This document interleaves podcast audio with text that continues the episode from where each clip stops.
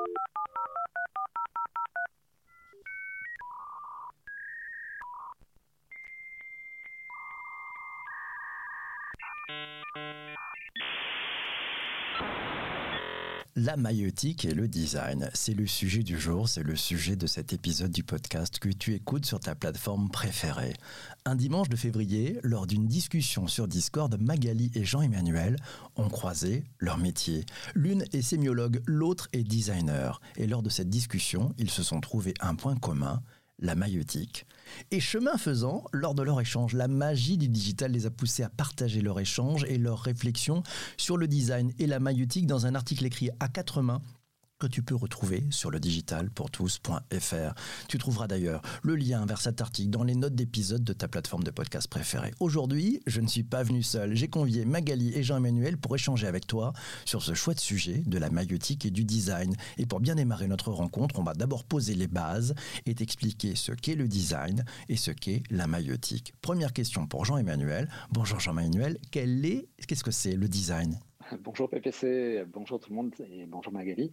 Design, c'est une pratique humaniste qui vise à créer des objets ou des services pour répondre à des besoins, aux besoins du plus grand nombre. Bonjour Magali, et toi alors de ton côté, qu'est-ce que c'est que la maïeutique? On entend ce mot de temps en temps, mais on ne sait pas toujours ce qui se cache derrière. Magali, c'est quoi la maïeutique? Bonjour PPC, bonjour tout le monde et bonjour Jean-Emmanuel. Alors la maïeutique, Bon, si je vous renvoie à Socrate, c'est peut-être un peu tôt pour parler de Socrate, mais quand même, je vous renvoyer à Socrate. Euh, en fait, c'est une pratique qui, euh, qui fait amener quelqu'un à prendre conscience de ce qu'il sait et à l'exprimer. Donc en fait, c'est ce qu'on appelle l'art d'accoucher des esprits. Enfin, ça ramène à vos cours de philo, j'imagine, d'il y a longtemps. Et alors pourquoi, pourquoi allier les, les deux, euh, Jean-Emmanuel? Pourquoi allier maïeutique et design? Ça, permet de mettre des mots et des, qualificatifs sur des, euh, sur des choses qui sont réalisées naturellement. En fait, le, euh, designer, il interroge les, euh, les gens sur, la, sur leur pratique des objets et en fait, c'est, ça vise à les amener à réfléchir à des choses qu'ils font de manière habituelle, voire intuitive.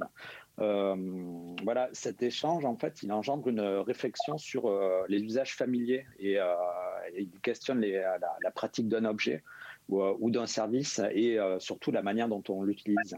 Et euh, c'est la rencontre des deux, en fait, qui va faire le succès d'un produit. Ça, j'ai bien compris. Mais design et maïeutique, quels sont les, les enjeux? Magali? Les, les, enjeux, en fait, euh, c'est quand on allie la pensée design à la pensée maïeutique, euh, par rapport à la posture du designer, c'est que euh, on va hum, faire émerger, déceler plusieurs étapes en fait dans cette pensée qui vont de l'interrogation à l'accompagnement en passant par l'observation et l'analyse, donc de la part du designer, qui va mettre euh, voilà, en place toutes ces étapes avec la personne avec laquelle il, va, il interagit. Et pour le designer, Jean-Emmanuel euh, Ouais, pour, pour, le designer, je dirais, euh, c'est euh, l'enjeu principal, c'est d'amener les gens à parler de leur utilisation quotidienne des choses, c'est-à-dire de parvenir à cibler leur, euh, leurs usages qu'ils accomplissent par automatisme euh, sur des objets qui sont, qui sont leur quotidien en fait. Par exemple, tu vois, un, un ébéniste, il va s'interroger plus sur la manière dont il va s'organiser euh, que sur la manière d'utiliser ces outils. Euh, en fait, il va se le, fait de, connaître intuitivement ces outils et de les utiliser euh, de manière récurrente, ça le permet de euh, véritablement de, rester euh, concentré sur la réalisation de sa tâche. Et cette tâche d'empathie, alors, elle est importante ou pas, Magali? Elle est fondamentale parce que enfin, une phase d'empathie, en fait, c'est-à-dire se mettre en accord avec l'autre, mais plus ou moins se mettre à la place de l'autre et comprendre le fonctionnement de l'autre à un instant T dans une posture particulière. Donc, en fait, ça permet de mettre en évidence les usages et de définir les besoins et les pratiques. Et ça, c'est extrêmement important pour le designer de pouvoir définir tout ça, parfois euh, avec une personne qui ne se rend pas forcément compte de ses besoins, euh, pour pouvoir arriver à telle ou telle pratique. L'important, c'est vraiment de prendre en compte les usages qui sont déjà établis pour pouvoir, dans un deuxième temps, qualifier les besoins. On parle maintenant des, des bonnes pratiques. Moi, j'aimerais savoir quelles sont les bonnes pratiques pour bien prendre en compte les usages établis. Jean-Emmanuel. Déjà, en fait, il faut, euh, il faut bien considérer euh, les usages établis comme des axes d'amélioration euh, plutôt que comme un axe de critique. C'est par ce biais-là qu'on va pouvoir avoir une, une, une démarche euh, de création. Euh, J'ajouterais oui, oui, oui j'ajouterais que en fait, euh, le designer il pense l'usage de l'objet en rapport avec son utilisation. mais surtout, ils permettent aussi de, de trouver des points à améliorer, de répondre à une bonne problématique en mettant l'utilisateur, donc les personnes au centre de la réflexion. Donc on ne va pas se, concentrer sur, sur l'objet, on va se concentrer sur la personne. Et ça, c'est extrêmement important. Donc l'idée, là, pour le coup, euh, de, d'usage et d'empathie, c'est extrêmement important. Dans l'exemple de l'ébéniste dont Jean-Emmanuel parlait là, euh, quand on a défini ses besoins, le designer, en fait, lui, il travaille sur l'usage pour essayer de lui donner une expérience améliorée, une expérience qui serait plus pertinente. Et un terme que, j'ai adoré qui, euh, qui a été inventé par Jean-Emmanuel, une expertinence, en fait. Une expertinence, et c'est Christian sur Twitter qui nous dit c'est aussi l'humain au centre. Alors, tiens, j'aimerais qu'on passe maintenant à des exemples, des cas d'usage, des combinaisons entre le design et la maïeutique. Magali, quelques exemples et cas d'usage. Alors, euh, dans cette posture, on a dit c'est une posture réflexive, donc de réflexion sur soi-même et sur tout ce qui se passe, hein, des choses qu'on fait automatiquement. En fait, il est bon de distinguer l'usage de la pratique. Moi, je le fais régulièrement. Euh, l'usage, il est inscrit et prescrit par l'objet, en fait un objet, on a un, stylo, ben, on sait qu'on va écrire avec. Nous, quand on était un peu plus jeune, j'ai dit juste un peu, un stylo, ça servait aussi à remonter des cassettes audio. Vous voyez? Donc en fait, l'usage, est inscrit prescrit par l'objet. La pratique, c'est ce qu'on en fait réellement et c'est parfois différent. Entre mon stylo qui écrit et mon stylo qui sert à remonter des cassettes audio, euh, voilà, c'est deux choses distinctes. C'est là que je distingue l'usage de la pratique. La pratique, c'est la répétition ça engendre souvent un automatisme dans la gestuelle. Donc, on voit les, artisans, ils ont beaucoup d'automatisme. Les outils deviennent euh, ce que Jean-Emmanuel appelait le prolongement du corps. Donc, ils ne se rendent plus compte que c'est un outil. Ils sont faits, en fait, pour, euh, pour faire quelque chose. Ils deviennent moins conscients ces gestes. C'est plutôt une suite logique pour atteindre un but. Et si on revient à notre ébéniste, il fera un meuble, mais il ne va pas se rappeler de exactement chaque geste avec chaque outil. L'outil est le prolongement de son propre corps. Et quand on allie pensée, maïeutique et design, euh, ça change quoi fondamentalement pour le, designer Jean-Emmanuel, ça change quoi selon toi?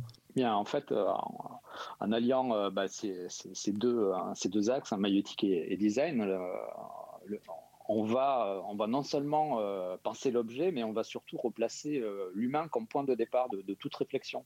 En fait, euh, en partant de, là, on va, euh, on va ouvrir à 360 euh, degrés l'axe, enfin, l'axe de, vision et, de combinaison des, éléments qui vont nous amener à, à, l'amélioration des outils pour, pour, que ça, pour que ça aille mieux, pour que ça corresponde mieux pardon, aux, besoins, aux, besoins des, aux besoins des usagers. Et, et, donc, cette, euh, la, pensée maïotique, c'est accompagner bah, l'artisan, l'usager, euh, à penser de sa pratique et à verbaliser, euh, afin de verbaliser ce qu'il dit pour, pour mieux visualiser et permettre l'optimisation des objets, mais, mais aussi des actions. En fait, euh, le designer, il aide, euh, il aide les choses à émerger, mais euh, sans être partie prenante. Pour aller plus loin, pour aller plus loin, quels sont les, axes de réflexion que cela vous amène à l'un et à l'autre, Magali? La maïotique, donc comme, comme idée de, de, faire émerger des choses chez des gens, en fait, c'est une posture qui me semble très humble de la part du designer parce que ça, ça l'invite à prendre du recul euh, face au questionnement des, gens et à ses propres questionnements et ne pas se considérer forcément comme sachant. Euh, Jean-Emmanuel m'expliquait justement que là, dans, dans, dans cette posture, il ne faut pas arriver avec, euh, avec l'idée qu'on sait parce qu'on est habitué à. Et l'idée, c'est prendre ce qui vient comme ça pour l'analyse et se placer dans une posture d'apprenant pour être plus ouvert aux, aux détails, parce que les usages auxquels on n'aurait pas pensé, il y en a toujours parce que les gens ont une très très grande inventivité en fait. Et toi Jean-Emmanuel, ça t'amène quelle euh, réflexion pour aller un peu plus loin? Bah, mm, Bon, euh, même si on considère le design aujourd'hui comme, euh, comme un, levier d'innovation, en fait, le, je dirais le, le, designer, il doit garder à l'esprit qu'il est nécessaire d'aider bah, les gens, la société à être plus respectueuse et à consommer, euh, et à consommer moins d'énergie. Enfin, je dirais, euh, euh, en fait, on replace un petit peu tout ça dans une sorte de. Il faut replacer les choses à, sa place. Et, tu vois, c'est un petit peu ce que fait l'économie circulaire, c'est-à-dire qu'on replace les entreprises dans un comme contribu comme, qui ont, enfin, elles ont un rôle à jouer comme contributrices dans l'environnement, avec dans un monde qui a des ressources finies. Donc, si tu veux, c'est on, on, décloisonne tout ça et on amène véritablement une interdépendance entre les choses. Mille merci à, tous les deux. Merci à toi aussi qui écoute ce podcast. Si tu as aimé cet épisode, tu n'hésites pas à en parler autour de toi. Il y a un petit bouton sur ta plateforme de podcast qui te permet de partager avec celles et ceux qui te suivent sur les réseaux sociaux. Et puis si tu es sur Apple Podcast, n'hésite pas à nous mettre 5 étoiles, un commentaire, ça fait du bien à l'algorithme. On se retrouve très très vite pour un prochain épisode. Merci d'avoir écouté jusqu'ici. Je te laisse. J'ai rendez-vous avec nos invités et toutes celles et tous ceux qui nous suivent sur YouTube, sur Twitter, sur Twitch et sur Clubhouse et sur Twitter Spaces. À tout de suite. Ciao.